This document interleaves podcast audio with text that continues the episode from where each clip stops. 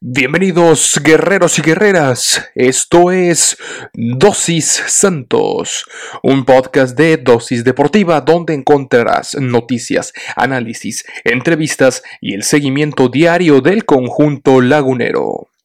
Yo soy Juan Carlos Flores Turrubiates y diariamente te administraré tu dosis santos.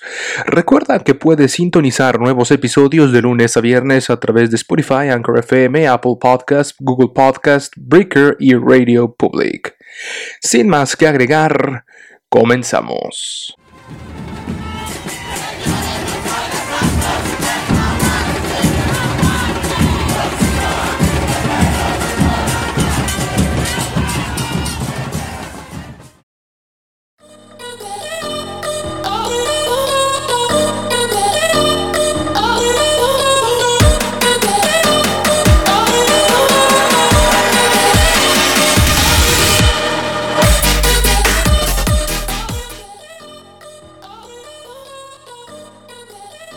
Amables amigos y amigas, guerreros y guerreras, bienvenidos a este episodio correspondiente al viernes 26 de febrero del año 2021.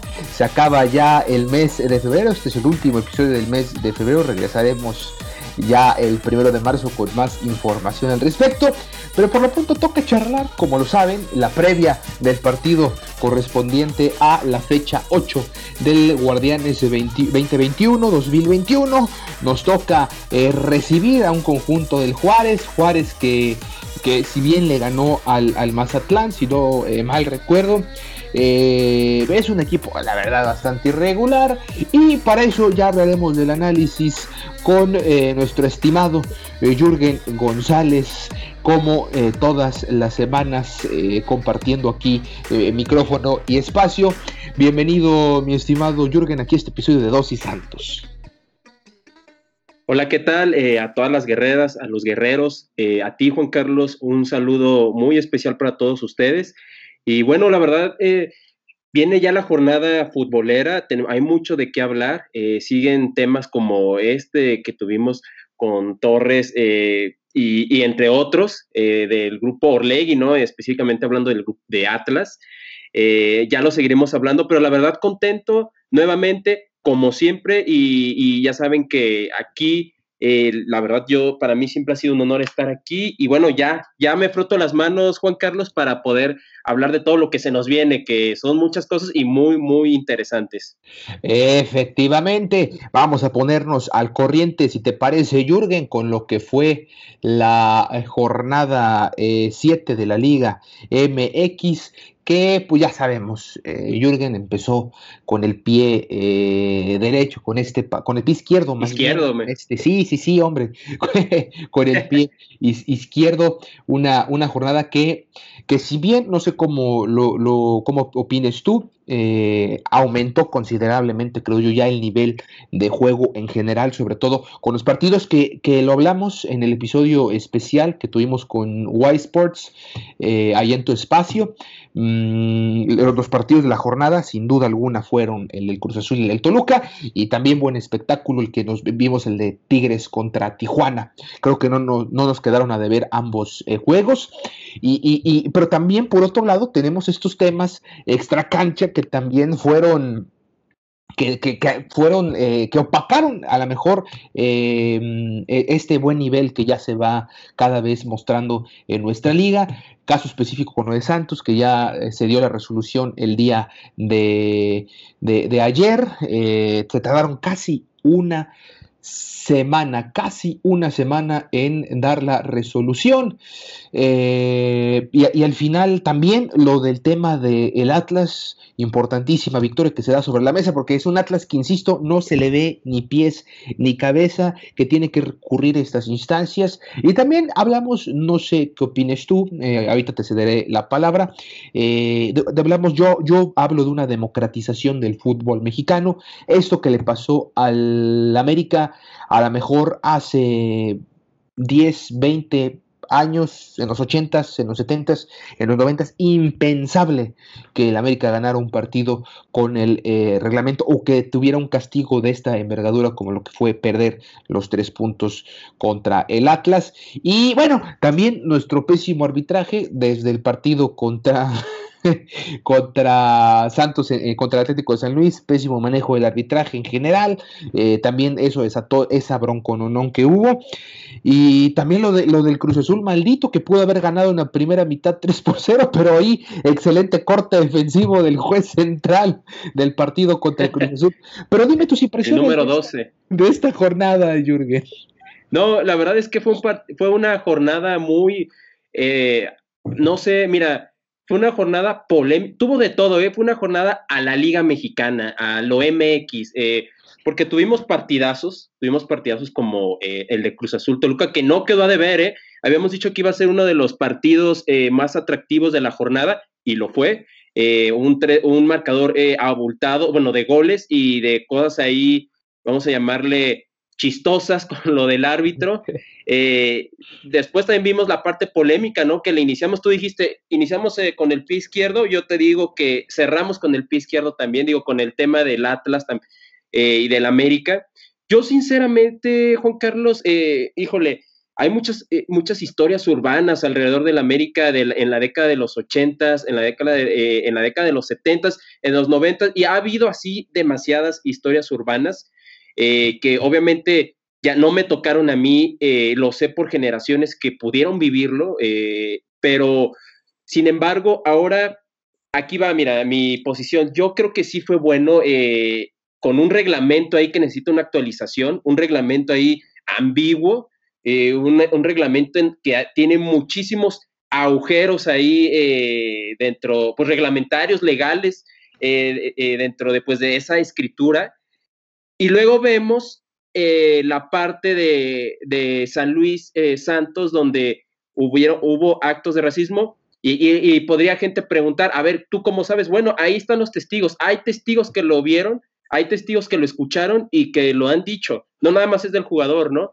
Y ahí dices, híjole, queda un poco a deber la decisión. O sea, por una parte tienes una buena decisión con esto de la alineación indebida del Club América, en lo cual yo destaco a, Santiago Baños, que muy bien se presenta y lo acepta, lo reconoce, eso lo super destaco eh, por la grandeza que representa el Club América, pero después vemos eh, las decisiones de la misma Liga MX, bueno, en este caso de la comisión eh, disciplinaria, donde dices, híjole, quedó a deber un poco más, quedó a deber un poco más, esas son como que esas polaridades que ves en, dentro de las decisiones de, pues, de nuestro fútbol, ¿no? entonces, en general, yo vi, es, fue una jornada muy, muy atractiva, muy emocionante, eh, en algunos casos decepcionante, en algunos casos increíbles, en algunos casos chistosos como lo, de, lo del partido de Cruz Azul Toluca. Entonces, fue una jornada que tuvo de absolutamente de todo, Juan Carlos. Sí, y fíjate, eh, tal como lo comentas, ¿no? Dices, bueno, primero pasa lo del América y tal, que se aplaude, eh, el reglamento que para algunos es ambiguo, para mí me pareció que sí, sí era clara la resolución, pero de ahí a que se, eh, se lleva a cabo en otros instantes. Pero bueno, está para la polémica al final de cuentas. Pero, pero volviendo al punto, tú, sí se menciona esto, ¿no? Lo de la elección del América, que se aplaude en muchos lados, que para los televisos le eh, explotaron, ¿no? Algunos comentaristas televisos, pero, pero bueno, en fin. Eh, y luego está lo del caso de, de, Félix Torres, que me parece también todavía mucho más grave que una alineación indebida. Claro. y y, no, me queda este sabor, este sabor amargo y a lo mejor también digo, ya ves que como dice, ¿no? Eh, piensa mal y acertarás. Y mira, pues le, le regalan, eh, digo, a, a Grupo Orlegui los tres puntos que necesita su equipo que está desesperado por buscar de salvarse del descenso. Y por el otro lado aquí fue como de que, mira, ¿sabes qué? Ya eh, no, le, no, le, busquemos más, vamos a ponerles carpetazo. Eh, Leonel Rocco y, otros tantos jugadores y demás están ya eh, un partido suspendidos por los, no por los insultos racistas, pero sí por una gran cantidad que se aventaron cámaras húngaras que hay que se claro, las, claro. las cámaras húngaras y todo lo que todo lo que salió de los mismos audios que ellos eh, mandaron que, un árbitro no puede permitir ser tratado de esa manera pero bueno entonces por ahí digo bueno fue una por otra o de a qué estamos no, y mira, ahí digo, ahorita que mencionas eso, ya dijiste de piensa mal y acertarás. Hay unos que dicen, eh, hay gente que dice de los mismos medios eh, que, que, fue esa decisión de la América de Grupo Orlegui, eh, bueno, o sea, no de Grupo Orlegui, sino la decisión de la Liga MX con respecto a este cotejo de, Ameri de la alineación indebida. Muchos dicen que fue como una especie de, digo, viéndonos conspiranoicos, ¿no? De hoy por ti, mañana por mí, ¿no? Ok, yo te hago el favor a ti, Grupo Orlegui, ya después vamos a ver, cuando a mí me toque, venga, te paso la factura, ¿no? Y me, y me regresas ese favorcito, esos tres puntitos que yo te di. Hay gente, hay, o sea, hay medios, ¿no? Que dicen, sospechan que algo así puede ser. Digo, está para la especulación, ¿no? No sabemos. ya, ya lo demás son, son claro. especulaciones, un poco jugar a los supuestos. Pero esto, pero también, ah, ¿por qué llegar a esta situación? Bueno, claro. estamos hablando que son dos eh, clubes. Primero el América, que todavía tiene un gran poder en la liga, y estamos hablando de otro grupo, como es Grupo Orlegui, que se ha posicionado y que Alejandro claro. ha tenido también un gran peso en decisiones eh, de cómo se lleva la liga. Gracias a Irarragorri, Asgarra y, y, compañía, tuvimos esta decisión de abolir el, descenso y de, y, de, mandar al carajo la, liga de ascenso y de llamarla expansión. Ese proyecto fue encabezado en gran parte por Irarragorri. Entonces estamos hablando que sí, son personajes con mucho peso que por ahí pudieron haber pactado. Y también hablamos del tema de, de racismo y yo, y yo, porque también mucha gente, muchos aficionados, ayer lo comentábamos en este espacio, más que aficionados son reventadores en redes sociales. Mencionaban que Félix Torres era mentiroso y demás. Yo no creo. Yo creo que sí hubo eh, insultos racistas, pero que al final de cuentas se llegó a un acuerdo. Eh, el diario Récord también esta semana eh, filtró un audio de uno de los centrales del San Luis que se puso en contacto con uno de los líderes, no se sabe bien quién, yo tengo la suposición que fue Mateus Doria, quien ha sido portavoz del club en este, en este preciso en esta situación, claro. Exactamente, probablemente que ya habían, con permiso de, la directiva y de Leonel Rocco, habían hablado previamente con el presidente Dante Lizalde para que eh, Félix Torres, la, eh, la directiva del Santos y la directiva de, de, San Luis con presuntamente Berterame, eh, arreglar la situación entre ellos. Pues si estaba buscando eso en San Luis fue porque algo hicieron, entonces no fue por, por un simple eh, de que, bueno, es que el que nada debe, nada teme. Entonces, si, si, si, hubo esta llamada fue porque algo sí pasó y solamente lo saben los jugadores. Pero por lo pronto, pues, eh, pues ni modo, no, no queda de otra más que darle carpetazo final a esto, Jürgen. Claro, eh, no, y ahorita que mencionas eso, de hecho Mateus Doria durante la semana comenta en, eh, en la prensa que, que, precisamente porque dicen eh, esto que tú llamabas, Juan Carlos, como reventadores, mucha gente dice, oye, pero, pero Félix Torres empuja a un, a un recoge balones, ¿no? Lo cual también no, no está bien, o sea, obviamente reconocemos que no está bien, pero tuvo su sanción, lo expulsaron por eso y estuvo muy bien, ¿eh? lo expulsaron y lo cual aplaudo. Y, Claro, y dos juegos, entonces, muy bien, yo lo aplaudo eh, porque no, no puedes hacer eso como jugador, pero también eh, eh, Mateus Doria dice, pero no puedes comparar eso, o sea, o justificar por eso que le hayan dicho así, o sea, no porque hayas empujado a un recogedor, yo te voy a, yo te voy a dar o te voy a dar un insulto racista, ¿no? O sea, son cosas muy distintas que ambas son sancionables pero estamos hablando de que el tema del racismo es un tema todavía más, más delicado. El primero, que fue lo del recoge balones, ya se, sancionó, se castigó, y este otro también es, es, un, es algo muy sancionable y algo más delicado que tiene que ver ya con nuestra sociedad, que va más allá del deporte, Juan Carlos. Entonces, eh, digo, sí, estoy completamente de acuerdo. Ellos, también mencionaba Mateus ¿no? Ellos saben, ellos lo saben, y yo también estoy de acuerdo que, o sea, pienso lo mismo que eh, las, estas personas eh, lo saben, eh, saben que dijeron eso. Entonces, bueno, ya, se, ya llegarán a un acuerdo, esperemos que así sea. Y, y digo, también destaco, ¿no? Al Club Santos de que seguirá con estos valores, ¿no? De respeto e igualdad, que eso... Y ya lo dijeron, y ya lo, ya lo dijeron en un comunicado institucional. Acatamos las sanciones al club, eh, a nuestro club, o sea, a Félix Torres, que va a estar dos partidos suspendidos, pero también seguiremos luchando en contra del racismo y poniendo las cartas sobre, sobre la mesa, ¿no? Los, más bien poniendo los puntos sobre las IES. Si vuelve a suceder una cosa semejante, vamos a abandonar la cancha. Bien por el Santos Laguna y tal como lo comentas, fueron tres cosas diferentes. Eh, uno, la agresión de Félix Torres al recoger balones, que se sancionó y se sancionó bien. Eh, dos, eh, las agresiones del cuerpo eh, técnico y jugadores del San Luis hacia el referee, hacia Torres, hacia los demás jugadores del Santos, que se castigó y se castigó a Leonel Rocco y a, algunos más.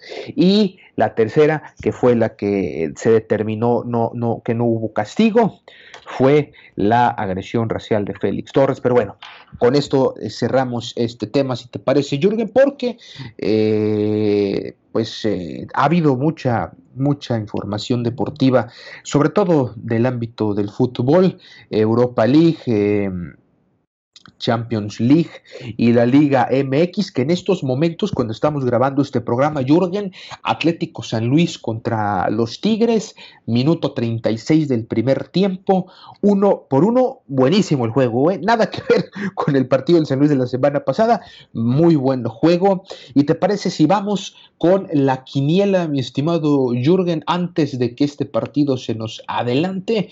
¿Tú cómo ves cómo va a quedar este partido? Y ahorita va uno por uno, pero yo Creo que los Tigres no van a desaprovechar y por lo que he estado viendo de esto, primera un poco más de media hora del juego, a pesar del golazo que se aventó el San Luis eh, ahorita, eh, Tigres creo que le va a alcanzar para llevarse los tres puntos.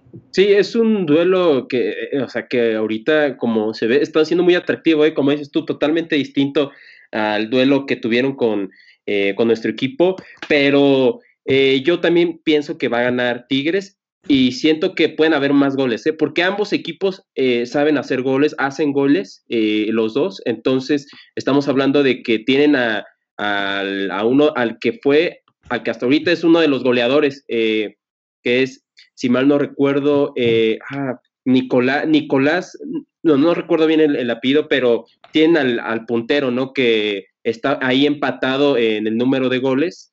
Eh, entonces yo pienso que va a haber un poquito más goles, sin embargo sí creo que también que los de San Nicolás se van a, van a terminar imponiendo.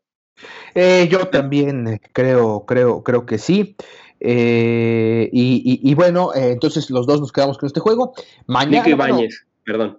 Nico Ibáñez, ¿verdad? Era Nicolás Alejandro Ibáñez, que es el, el, segundo jugador por detrás de Pedro Alexis Canelo que está en eh, primer lugar. Eh, y, los eh, partidos correspondientes a la jornada del viernes tendremos doble cartelera. El primero a las 19.30 horas en el Estadio Cuauhtémoc, el Puebla contra el Necaxa.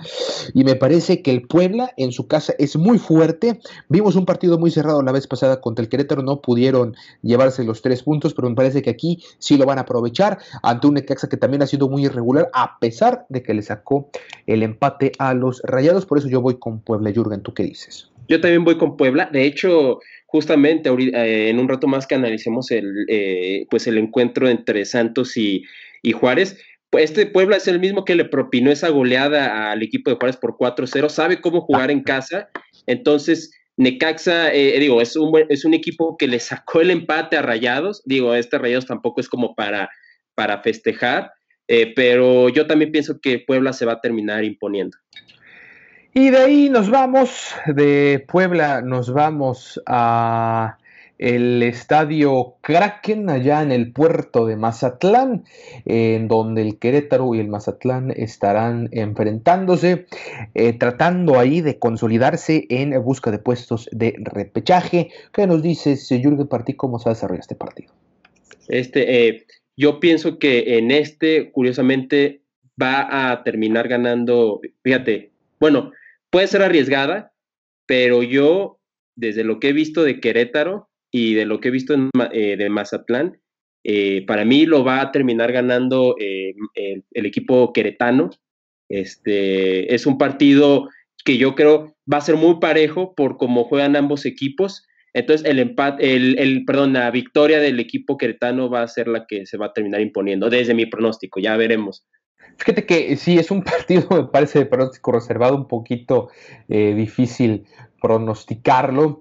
Eh, había puesto, fíjate, yo, yo me había ido por el empate, pero ahora que lo dices, creo que el conjunto de, del Mazatlán. Y, nada, y, sobre todo, nada más por llevarte la contra, mi estimado Jürgen, voy a ir con los 18 por el jefe. Voy, creo que en casa le pueden eh, sacar la victoria a los 18 por el Piti Altamirano, que por cierto no, no está haciendo las cosas mal, pero creo que aquí se pueden también levantar. Digo, hablando de esta irregularidad, porque creo que eh, los equipos como Mazatlán, Juárez, incluso el Querétaro, si algo eh, pueden presumir es de una irregularidad. Como un día pueden caer 4 por 1, otro día pueden ganar 1 por 0 después sacan ahí un empate, muy irregular este, esta parte baja de la media baja de la tabla de la Liga MX. Y después nos vamos ya los partidos del Sabadaba, eh, empezando a las 17 horas en el estadio Nemesio 10, eh, hora, horario y día atípico para los Diablos Rojos. Sí, eh, pero me parece que eligieron el horario más temprano también para aprovechar las condiciones climatológicas, un solecito sabroso que pegue todavía esa hora, para enfrentar a un Atlas que, insisto, no tiene nada que demostrar. Me parece que este partido puede ser de los más abiertos y más sencillos de pronosticar, por así decirlo. Yo me voy con el Toluca. Sí, no, yo también pienso que, que el Atlas se va a ir con las manos vacías de la bombonera.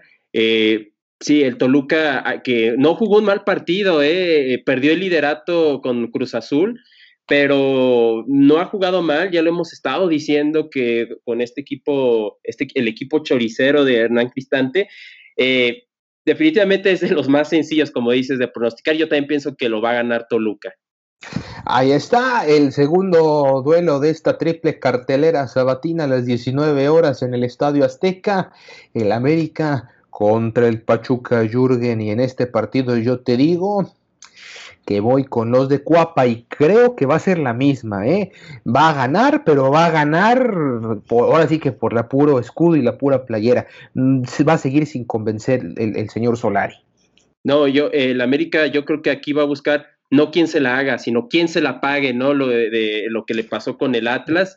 Entonces, el Pachuca, yo creo que es un rival que ya lo hemos visto, ¿no? A modo, ha sido, no es ese Pachuca competitivo que ya nos ha estado acostumbrado, eh, nos han acostumbrado a, mostrar. Entonces también, este como con el del, equipo Toluca, este es otro partido fácil de pronosticar. Yo creo que se lo va a llevar América. Igual no con el fútbol vistoso que, que la afición americanista quiere, pero sí va a terminar imponiéndose el equipo eh, de Cuapa. Y ya por último, el último partido, también a las 21 horas, allá en el Estadio León, en el Bajío. Se repite la final del 97, León contra el Cruz Azul. Jürgen va a ser el actual campeón contra el superlíder.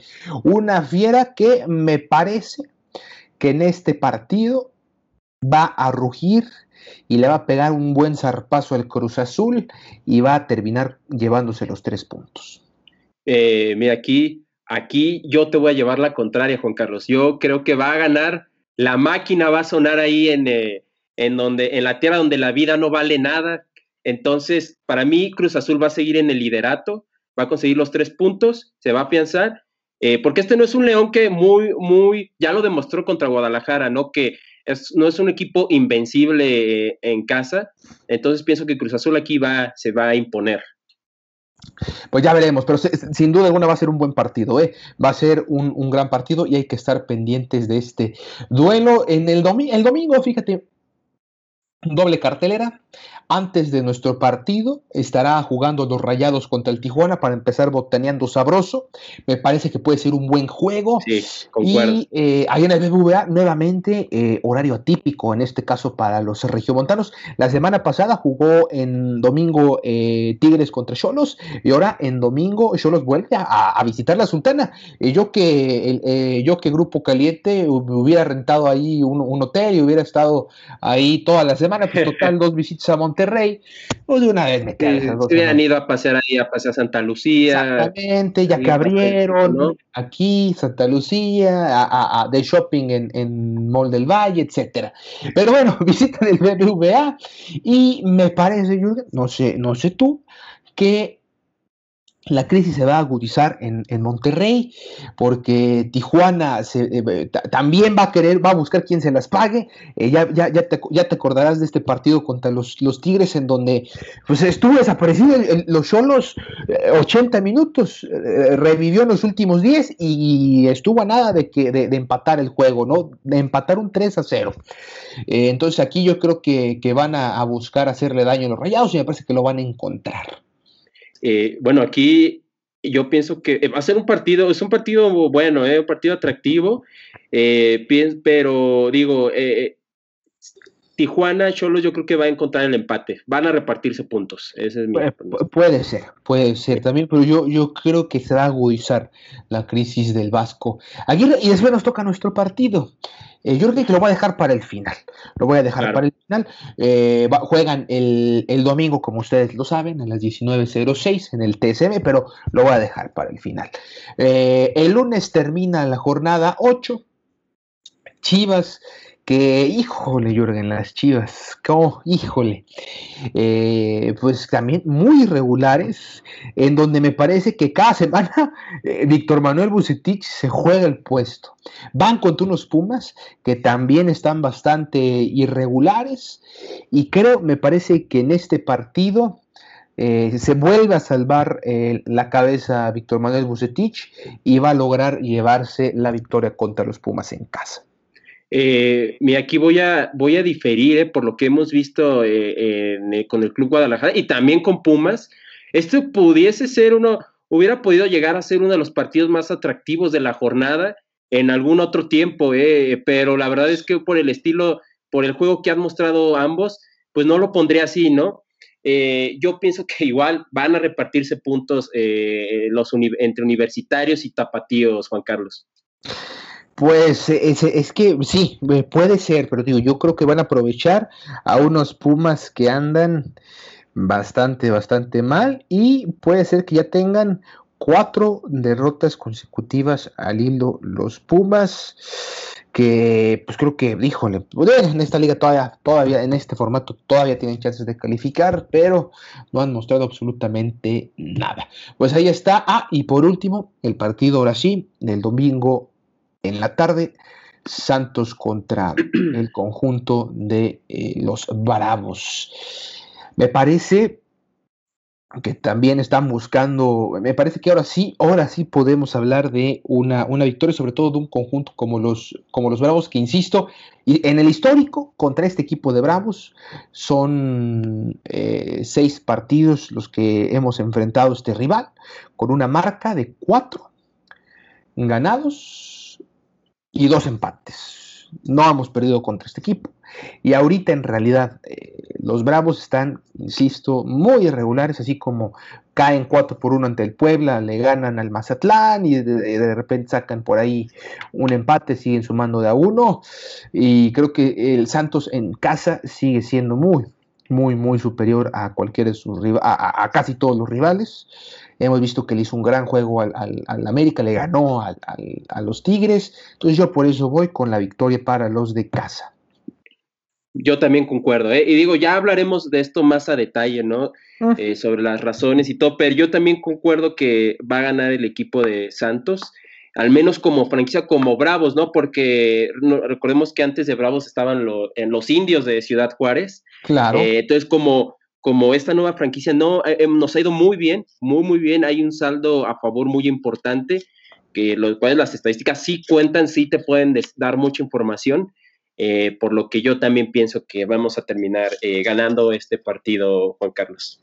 Y fíjate nada más cómo son las cosas. Hablando de, los indios, eh, por ahí en, en nuestra cuenta de Instagram, arroba dosis.santos, Rick Valverde, a quien le mandamos un saludo, nos comenta, ¿no? Eh, son siete partidos disputados, más bien en el histórico, cuatro victorias y tres empates. Como dato extra, nos dice nuestro buen Rick Valverde, la última vez que nos ganó un equipo de tantos que ha tenido Juárez, fue hace 30 años, cuando eran las cobras, imagínate nada más. Tampoco con indios, como tú lo comentabas ahorita, nunca nos pudieron ganar ni en Torreón ni en Juárez. Nos remontamos hasta hace 30 años con las cobras de Ciudad. Nos fuimos al museo, ¿eh? Exactamente, de antología. Muchísimas gracias a Rick Valverde por este eh, dato, que nos deja en las redes. Igual eh, recibimos cualquier mensaje, cualquier comentario, cualquier curiosidad histórica para comentarla aquí en este espacio. Y antes de pasar ya a, lo sabroso que es nuestro partido, ya para finalizar con esta semana futbolera que hemos tenido, eh, Champions League, la segunda tanda, ¿no? Porque pues, eh, como que así está la cosa, son los octavos. La primera tanda la tuvimos la semana pasada con estos partidos como el del PSG contra el Barcelona, como el, el Porto con la Juventus, y en esta segunda tanda tuvimos partidos como el Atlético de Madrid contra el Chelsea, importante victoria para el Chelsea 1 por 0, aunque todavía no está nada escrito. El Bayern Múnich que mete ahí poderío y, les dice, miren señores, aquí estamos dando la batalla 4 por 1 con gran autoridad, les pasa por encima la Lazio. El Atalanta que con ayuditas le gana al, el Real Madrid le gana con ayuditas al Atalanta de Bérgamo, una verdadera vergüenza lo de lo de lo del Madrid, la decisión gran polémica, ¿no? Digo, eh, siendo así sin querernos meternos en estas cuestiones, muy rigurosa la expulsión al minuto 20, pero muy rigurosa. Y por último, el Gladbach cae 2 por 0 ante el Manchester City. ¿Tú con qué te quedas de esta segunda tanda de los octavos de final? No, mira, eh, hablabas de, hablábamos hace rato, ¿no? De lo del América y todo, y aquí vemos otra, otra situación ahí que, que la gente pone, ¿no? Eh, estos rumores, y que la verdad, pues sí, sí, sí, o sea, sí se ve medio sospechoso, eh, pues esto que sucedió, ¿no? Sí, claro, claro, con el equipo italiano, eh, digo, por darle una y una palabra decente, ¿no? Pero bueno, al final, fíjate que yo me quedo mucho con la, la victoria importante del Chelsea, ¿eh? Es un Atlético de Madrid que se sonó en, en toda la semana, una muralla de cinco puso casi casi el carro ahí, el, equipo de, Cholo, Y, logra el Chelsea eh, afianzar esa victoria. Yo creo que es, una victoria muy, muy importante para irse a, Stamford Bridge con más tranquilidad. Eh, por lo cual yo veo, o sea, yo veo al equipo, eh, al equipo londinés pasando sobre el equipo pues español. Entonces, y por cierto, algo a destacar también es que hemos visto que últimamente, en los, bueno, en últimos torneos habían dominado los equipos españoles, o si bien no dominado, porque digo, el campeón actual no es español, es alemán, han estado ahí en las en estancias finales importantes y ahora, Juan Carlos, o sea, el Sevilla pierde, el Real Madrid apenas gana, el Atlético de Madrid pierde, o sea, y bueno, y el Barcelona ya no, ya no digamos lo que pasó, ¿no? Eh, no sé si sea una crisis española o simplemente una, hay un tropezón que tuvieron eh, pues los equipos de, España, pero digo, eso, es importante a destacar, ¿eh? pero me quedo mucho con la victoria de la, del Chelsea y también con la victoria del Bayern que nos está diciendo, ahí mando un mensaje como decía, aquí sigo y campeonitis ni qué nada, Ahí, y, y al estilo Bayern goleando de destruyendo eh, deportivamente hablando a los equipos. Y, otra cosa a destacar también es con el City, ¿no? De Guardiola, que ahora sí ya encontró, ya, ya hizo match con el estilo, o sea, con el equipo. Eh, hace poco rompe récord de victorias en la historia del equipo. Entonces, eh, cosas muy importantes ahí, datos a tener para esta ronda de, pues de, de Champions, ¿no? Que estamos teniendo. Messi, ya, no lo pienses más, hombre, ahí está el Manchester City, caramba. Eh, pero, sí, me, parece que, hay una transición normal, natural, eh, de una hegemonía que hubo hasta hace a lo mejor un par de años, yo creo, entre los equipos españoles que, que, no, que, eran mandones y que, y que, que dominaban la, la, Champions League. sucedió con los ingleses, ¿no? Ahí en los 2000. También, exactamente, y después, eh, y, entre, y entre cada uno de estos, los alemanes también, dan, dándole, dándolos, constantes, han sido como que los más constantes en, finales, pero sí, los dominios se han ido alternando, probablemente estamos ante una eh, etapa en la que van ahora los equipos ingleses a la, a la alza, eh, también es un reflejo me parece, de la, de la crisis económica, ¿no? Vemos el Barcelona que está con una crisis económica tremenda eh, en números rojos, al igual que el eh, Real Madrid y un Atlético de Madrid que, si bien siempre se espera mucho, al final, eh, pues poco pueden hacer en, Champions League y no se tiene en Liga, que ahorita van bien, pero en una de esas, si el Cholo se, se duerme, también incluso se la pueden rebatar. Pero los ingleses demostrando que muy probablemente estén ahí. Lo del Sevilla me parece que, todavía tienen chances, pero dependerán exclusivamente de lo que ellos puedan hacer. Eh, pero ¿te parece si eh, las predicciones las dejamos para el lunes que te veamos, la quiniela de la Champions? Perfecto, claro. Excelente, y ahora pasamos por último, antes de irnos a nuestro partido, con lo que pasó en la Europa League. Hubo una cantidad enorme de partidos de la eliminatoria de 32 avos. Eh, eh, también ya, eh, seguramente a la hora en la que ya esté este podcast circulando, ya tendremos seguramente el sorteo de los eh, 32, la 16 avos de final. Eh, yo me quedo con, eh, con la actuación, me parece, de, del Ajax y por, por, por, por, quien está ahí de la selección eh, mexicana. Ojo con el Tottenham, dominando 8 a 1 global ante el Wolfsburgo. Lo del Napoli, Dios mío, una tristeza. Eh, el Chucky Lozano, eh, dirigidos por, eh, por, el señor Gatuso. Vamos a ver si este es el fin de, de, Gatuso al frente del Napoli. Le gana un Granada. cae más bien, bueno, gana el partido, pero no logran eliminar al Granada. Que ojo, eh, porque si bien este pues los españoles siguen avanzando en Europa League, por lo pronto. El, eh, otros partidos interesantes, ojo también, eh, hablábamos, acuérdate, de los, del Rangers de Escocia. Qué barbaridad ante el Antwerp. 9 a 5 marcador global, 5 por 2 en el partido de hoy. Los eh, ingleses también dominando en esta liga. Ya hablamos del Tottenham, también el, el Arsenal. Eh, eh, al final también el Villarreal que logra imponerse 4 a 1 al, al, Arbes Salzburgo. El Leicester City, bueno, ahí también tristemente perdió 2 a 0 en marcador global. El Milán, este, cuéntanos qué pasó ahí con el Milán. No, bueno, ahí la verdad es que el Milán desde hace unas fechas para acá, desde yo creo que desde el mes pasado el Milán ha, empezado a ir a la baja, ¿eh? porque tenían, empezar, habían empezado muy bien, ¿eh? y sobre todo con la llegada de Zlatan que demostró, ¿no? empezaba a demostrar que era el motor de goles. Ahorita también, pero algo empezó a dar esa, empezó a tener esa baja, eh, te digo, a partir de un mes, en donde vimos que el Milán como que no lograba, ya no está logrando, ya perdió el liderato eh, en la Serie A. Y aquí con el Estrella Roja, o sea, de plano no, no, no, se, no se hallaron, Juan Carlos.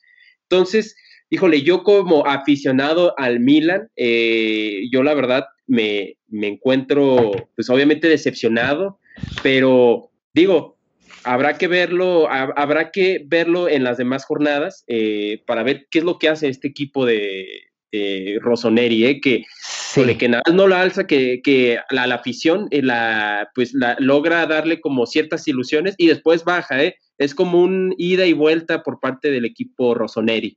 Exactamente, eh, digo, empatan, y, pero avanzan con mucho dramatismo en este partido. No, no está en el presupuesto.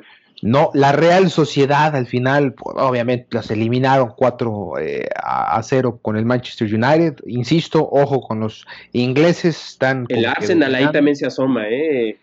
Es correcto. La Roma, la Roma, digo, tengo que decirlo, soy de la Roma, señores, 3 por 1, 5 1. Me parece que han hecho las cosas bastante bien, tanto en Liga como en, Europa League. Se están afianzando, terminan ganando el Braga. Eh, lo del Leverkusen también, eh, nadie se lo podría predecir. 6, eh, a 3, eh, pierde ante los Young Boys 2 por 1, 2 eh, a 0 el, día de, ayer, el Dinamo de Zagreb 1 por 0 y el PSV que termina cayendo también ante el Olympiacos 2 por 1. No le alcanza. No le alcanzó al PSV. Pero bueno, ya estaremos hablando de cómo quedan en el próximo episodio ya los 16 avos. También que al, igual que la Champions League, a lo mejor las primeras, eh, las fases de grupos no es tan atractiva, pero ya conforme se van, eh, se va haciendo limpia, empieza lo sabroso, Jürgen. Y ahora sí, ya volviendo al tema central de este partido, el encuentro entre el Santos contra el conjunto del de FC Juárez. No sé eh, qué pienses tú, pero yo, si hay algo que a mí me preocupa, Jürgen, tengo que ser honestos, es la concentración que exista en el equipo después de toda esta semana turbulenta que tuvo el equipo con la cuestión de Félix Torres. Eh, no sé qué, pienses tú al respecto. Eh, fíjate, eso, si tú preguntas cuál puede ser una de las debilidades de, del equipo guerrero, esa es una de ellas, ¿no? Eh, anímicamente se, está inestable, hay una instabilidad anímica eh, una, porque se perdió el partido, esa es una. dos, por la manera en la que se perdió el partido, fue un partido eh, para olvidar en el sentido, eh, sí, de, bueno, no tanto, fíjate, en la parte de juego, porque no, jugó, no, no se jugó tan mal, pero sí en la parte disciplinaria, sí fue un partido para el olvido. Entonces, si es algo que puede llegar a pesar, y ahí los líderes como Acevedo, Mateus Doria, van a tener que, ahora sí que van a tener que cargarse el equipo al hombro y usar ese liderazgo para motivar a los compañeros. Ella lo decía también Mateus Doria, ¿no? Que es algo que dentro del grupo no se está tocando, se está tratando de olvidar eso porque el mismo Doria lo dice, queremos eh, tener la mente despejada, ¿no? Para el encuentro, el, siguiente compromiso. Entonces, eh, es algo con el que el equipo guerrero ya, se, ya está trabajando, Juan Carlos, eso te puedo decir pero sin lugar a dudas es un, puede ser ahí, puede jugar en contra ¿eh? el tema anímico. Por supuesto, aunque eh, te digo, yo he, visto y, lo han expresado en las conferencias diarias de prensa, unidad eh, ante todo, y eso sí se, creo que se ve, es evidente la unidad que existe en el equipo. Y me parece que por ahí, bueno, es mi única preocupación, pero por el resto, insisto, no, no veo por dónde Juárez pueda eh, llevarse los tres puntos. Si acaso, insisto, y por el tema mental y a lo mejor por las bajas que tiene, pueda alcanzarle, pero esto ya es bastante complicado a eh, llevarse el empate. Y es que eh, pues como les digo, se mantiene invicto en sus tres últimos enfrentamientos ante eh, Juárez. Son dos victorias y un empate en los últimos tres. Y ya te mencionaba el histórico ante esta franquicia, que son de siete partidos, cuatro victorias y, tres empates. Y en, y en sus últimos tres enfrentamientos, Jürgen, hay un resultado global de 6 a 2 también se le ha hecho bastantes goles a este equipo de Juárez, entonces es importante aprovechar el rival que viene a visitarnos y aprovechar también la localía. Solo se ha perdido eh, dos veces en los últimos 31 partidos de local en la Liga MX desde abril del 2019, 22 victorias, 7 empates. Las derrotas fueron 2 por 1 ante Pumas en septiembre del 2020 y 3 a 0 ante Pachuca en noviembre del 2020, que fue en el partido de de repesca que, hubo, 3 por 0, una verdadera vergüenza ese partido. Y bueno, hablando del lado de Juárez, ha ganado uno de sus últimos tres partidos en la liga. Eh, había ganado solo uno de los anteriores 10, 5 empates, 4 derrotas. Insisto, es un equipo muy, muy irregular. Eh, Gorrearán, de nuestro jugador lagunero, es el segundo jugador con más faltas recibidas, 22, y el tercero con más pases completos en el clausura 2021. Y Darío Lescano ha participado directamente en siete de los últimos ocho goles de Juárez en la Liga MX. Ahí para anotarlo a Darío Lescano y hacerle marcaje personal en este partido. Eh, y vamos a ver si te parece, eh, Jürgen, las probables alineaciones de ambos, eh, de ambos clubes. Empezaremos con el, el de Juárez, que su última alineación por lo menos entre el conjunto de Mazatlán en el que ganaron fue en el arco un, veterano, veterano como lo es Enrique Palos, en la defensa una línea de cuatro con Acosta y Paves por las bandas, por las centrales Velázquez y Paul García. Eh, ahí eh, en el apoyo también por la, como extremos, como carrileros está Iniestra eh, y, e Intriago.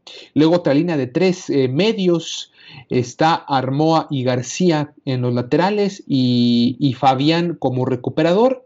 Y al frente está Darío Lescano en punta, así es como se para el conjunto dirigido por em, el profesor Luis Fernando eh, Tena, ese es su eh, once titular, como posibles cambios está Luis Alberto López, está eh, Paco Báez, está Joaquín Esquivel y Flavio Santos, esos fueron los, los cambios que entraron al menos en el partido pasado, pero también tienen, completa en la banca Jesús Zavala, William Mendieta, Iron del Valle, Brian Rubio, Edgardo Marín e Iván eh, Vázquez Mellado.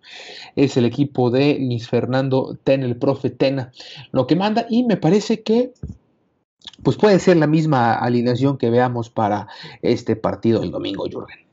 Sí, eh, yo también pienso lo mismo. Eh, la verdad es que todavía no se ve bien la mano del Placotena. No, no olvidemos que es un equipo que él no tiene mucho que lo toma.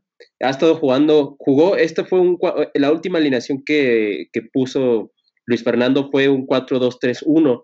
Eh, ya mencionabas, por ejemplo, a Darío Lescano, ¿no? Que es uno de los jugadores. A ver, también este equipo de, este equipo de, Juárez no es que tenga tan buenos números, ya lo mencionábamos, ¿no? El goleador es él, precisamente con solamente dos goles. Eh, tema muy similar a lo que pasa con nosotros, que la verdad es que se han repartido los goles, entiendo nada más que la diferencia es que ellos sí, bueno, él acumula dos goles, nosotros no tenemos un jugador que acumule más de un gol. Eh, entonces, eh, bueno, ahí ese es un tema. Ahora, ha recibido, o sea, es un, lo vamos a recibir de, eh, como visitante. Entonces, ha recibido nueve goles este equipo en total, este equipo de Juárez y ha anotado cuatro goles. De esos cuatro, dos han sido de, Lescano.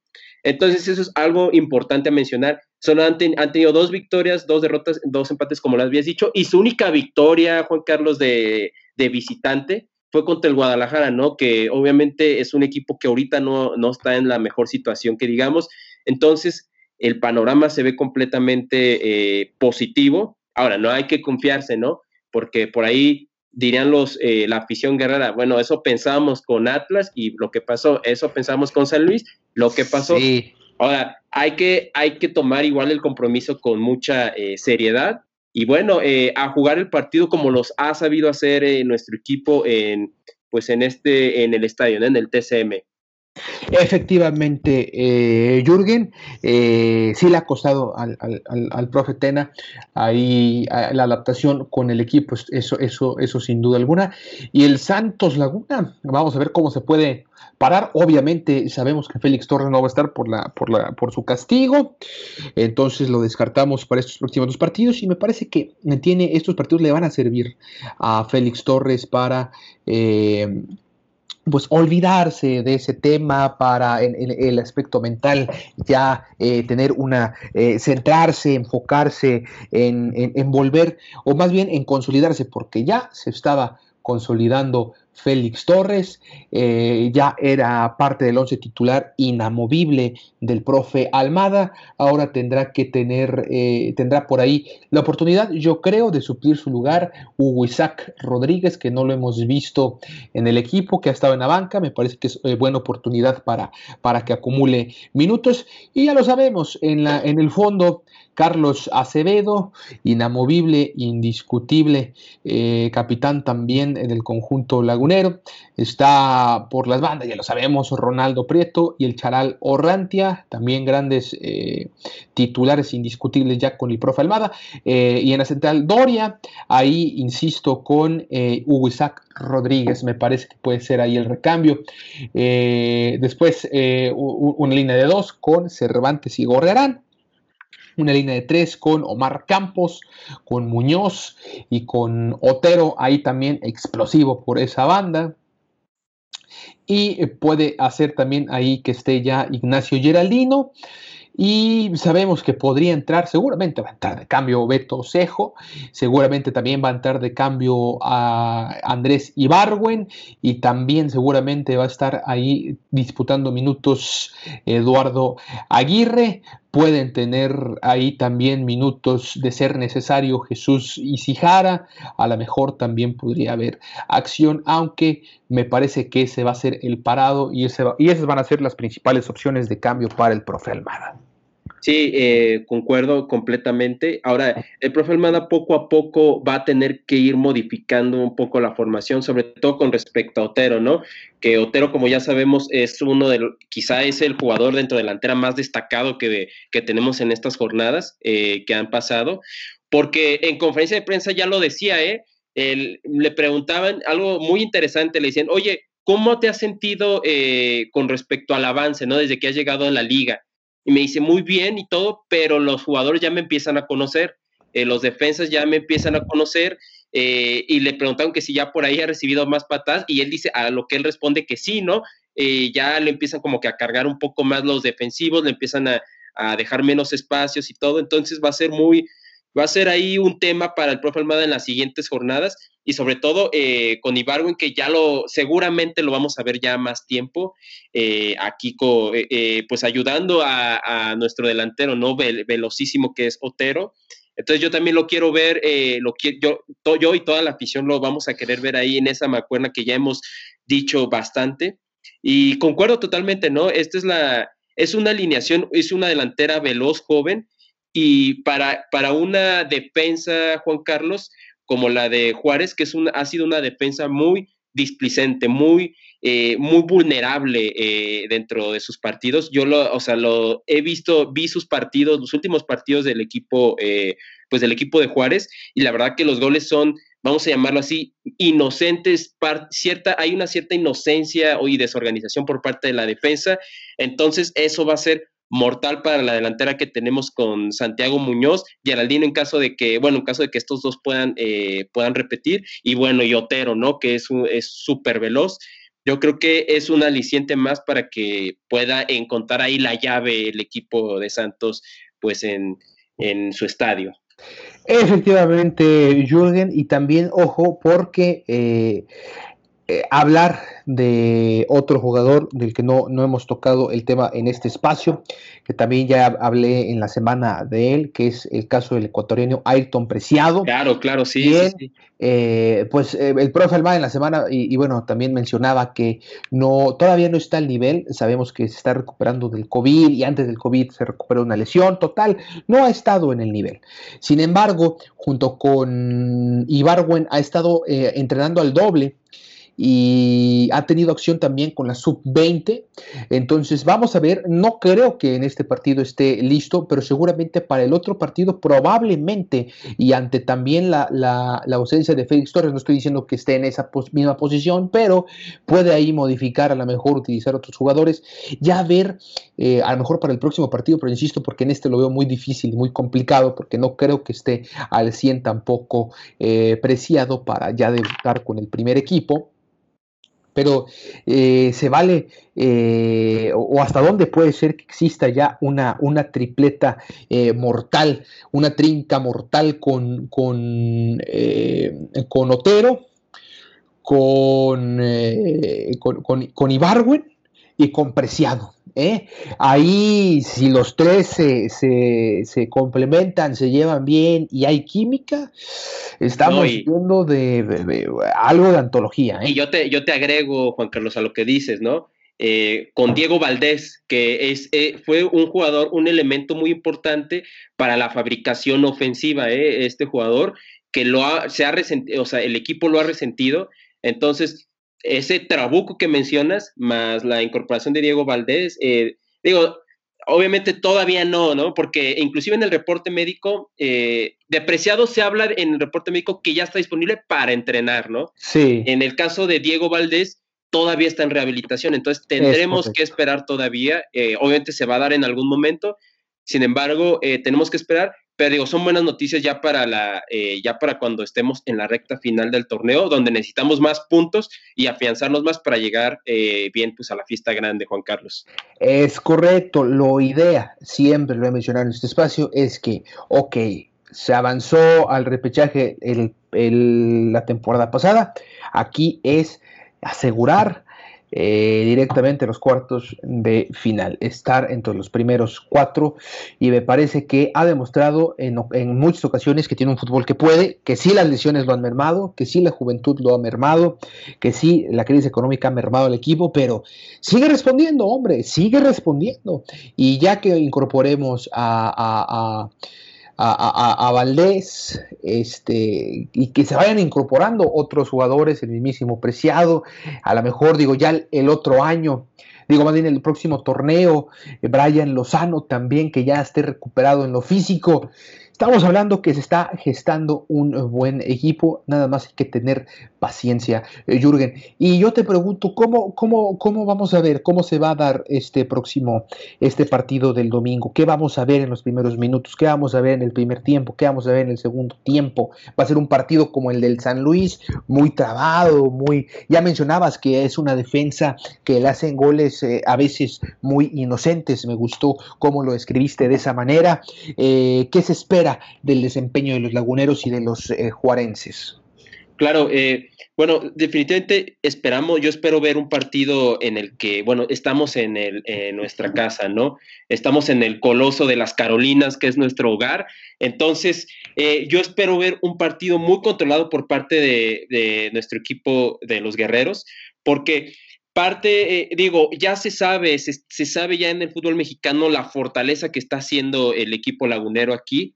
Entonces, algo me dice Juan Carlos que Tena se va a cerrar un poco, ¿eh? Se va, o, un poco, o un, poco mucho, eh, demasiado para este partido. Entonces, no, no, que no te impresione, no te llame la atención que le va a apostar al contragolpe eh, el equipo del Flaco Tena, sabiendo que está en, eh, en un terreno donde el rival, en este caso nuestros guerreros, son muy, muy, muy poderosos. Entonces, pienso que va a ser un partido donde va a haber mucha, mucho control del balón, mucho dinamismo por parte de nuestro equipo. Sin embargo, eh, vamos a ver un Juárez muy metido atrás y yo creo que por ahí eh, se va a seguir cumpliendo ya este, ya lo que es este ritual. Por ahí del segundo tiempo, Juan Carlos, vamos a irnos con, vamos a empezar ahí ver eh, los goles o el gol de la victoria, porque no creo que vayamos a ver por la misma postura que pienso que va a tener Flaco Tena, no creo que vamos a poder vayamos a poder ver muchos goles, ¿no? Porque siento que va a ser un equipo que se va a encerrar. Coincido en esta, en esta parte, eh, Jürgen. Creo que el primer tiempo Santos Laguna, bueno, todo el partido creo que Santos Laguna va a tener la posición del partido, va a dominar, va a llegar a, última instancia, a la última línea, pero por lo menos en el primer tiempo se van a ir al descanso 0 por 0, un alivio para el, el profe Tena, pero ya en el segundo tiempo creo que el Santos Laguna va a romper la, la red de Juárez y me parece que va a ganarse con autoridad ya después de que caiga el primer gol. Me parece que, si a mí me lo preguntas, va a ser un 2 a 0 el marcador. No sé qué digas tú. Ah, y por el otro lado, oh, bueno, qué, qué bonitos recuerdos me, me, llegaron a la memoria cuando dijiste el Coloso de las Carolinas, eh, aquel viejo estadio Corona que ya no existe más. Ahora es el Coloso pero de las eh, colonias, ahí en San Pedro de las Colonias, obviamente, un estadio maravilloso de, primer nivel, pero, pero ya no está, ya no está propiamente en, las Carolinas, donde estaba el antiguo estadio eh, Corona. No, recordando la esencia, ¿no? Que, que ahí se vive. Y digo, eh, con la, la, tormenta que tuvimos la vez pasada también se recordó mucho, ¿eh? Yo escuché a exjugadores que, que decían, ¿eh? Hablaban sobre exjugadores eh, que, que visitaban el antiguo Estadio Corona, eh, que hablaban sobre las tormentas y, eh, y toda esta parte que sucedía. Entonces, sigue la esencia ahí de, de nuestro estadio, ¿no? Efectivamente, eh, sin duda alguna. Vamos a ver si aparece el jugador 12, ¿eh? a ver si vuelve a aparecer el jugador. que las condiciones climatológicas ya no están, por lo menos en esta época, para eso, pero digo, todo puede suceder allá en la comarca eh, lagunera. Saludos a toda la gente que nos escucha desde Torreón, desde Gómez y desde Lerdo, por supuesto. Entonces, yo te dije 2 por 0, Jürgen, los goles caen al segundo tiempo. ¿Tú qué dices? Yo creo que nos vamos a ir 2 por 1. Vámonos. Vámonos. ¿eh? Vámonos, bien, bien, interesante, me gusta, me gusta. Jürgen, eh, no sé si tengas algún comentario más antes de despedirnos, ya se nos acaba el tiempo, me parece que fue una gran charla, un eh, gran eh, análisis, como siempre, de tu parte, Jürgen. No, muchas gracias, Juan Carlos. Nada para, pues para concluir, eh, mencionar, ¿no? Que digo, ya para cerrar y para tenerlo en mente para todas las guerreras y guerreros cuando lo estén viendo y puedan como acordarse de esto, ¿no? El equipo de Juárez, una de sus debilidades es las jugadas, las jugadas a balón parado, ¿no? Eh, por ejemplo, el Guadalajara, que es un equipo que no tiene mucho gol, le marcó así eh, Macías y le han marcado así muchos goles. También contra el América pasó esto. Hay mucha libertad por parte de los defensivos, dejan muchos espacios abiertos y esto eh, le pasó con América en el caso de Roger Martínez, eh, un gol de los dos goles que les metieron en, el, en otro coloso, en el de Santa Úrsula, hablando de colosos eh, que estamos hablando hace rato. Y, bueno, estos son, son temas a tratar y que seguramente el profe Almada ya, ya visualizó y, seguramente eso es lo que vamos a ver. ¿eh? Vamos a ver ahí un equipo suelto, ligero, como ya nos está acostumbrado en esta nueva época de Santos, eh, nos estamos acostumbrados a ver. Y eso va a ser algo muy importante para un equipo como Juárez, ¿no? Que se le dificulta eso, deja espacios, no hay mucho, no tiene mucha organización y seguramente también eso está trabajando el flaco Tena.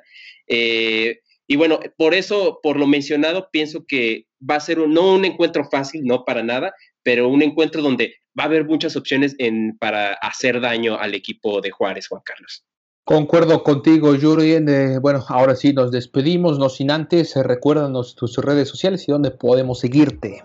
Claro que sí, eh, me pueden seguir en Y Sport en Instagram como Y Sport 51, le pueden poner Y Sport 51 o Y Sport en Facebook y también en Twitter igual Y Sports. Eh, ahí estoy.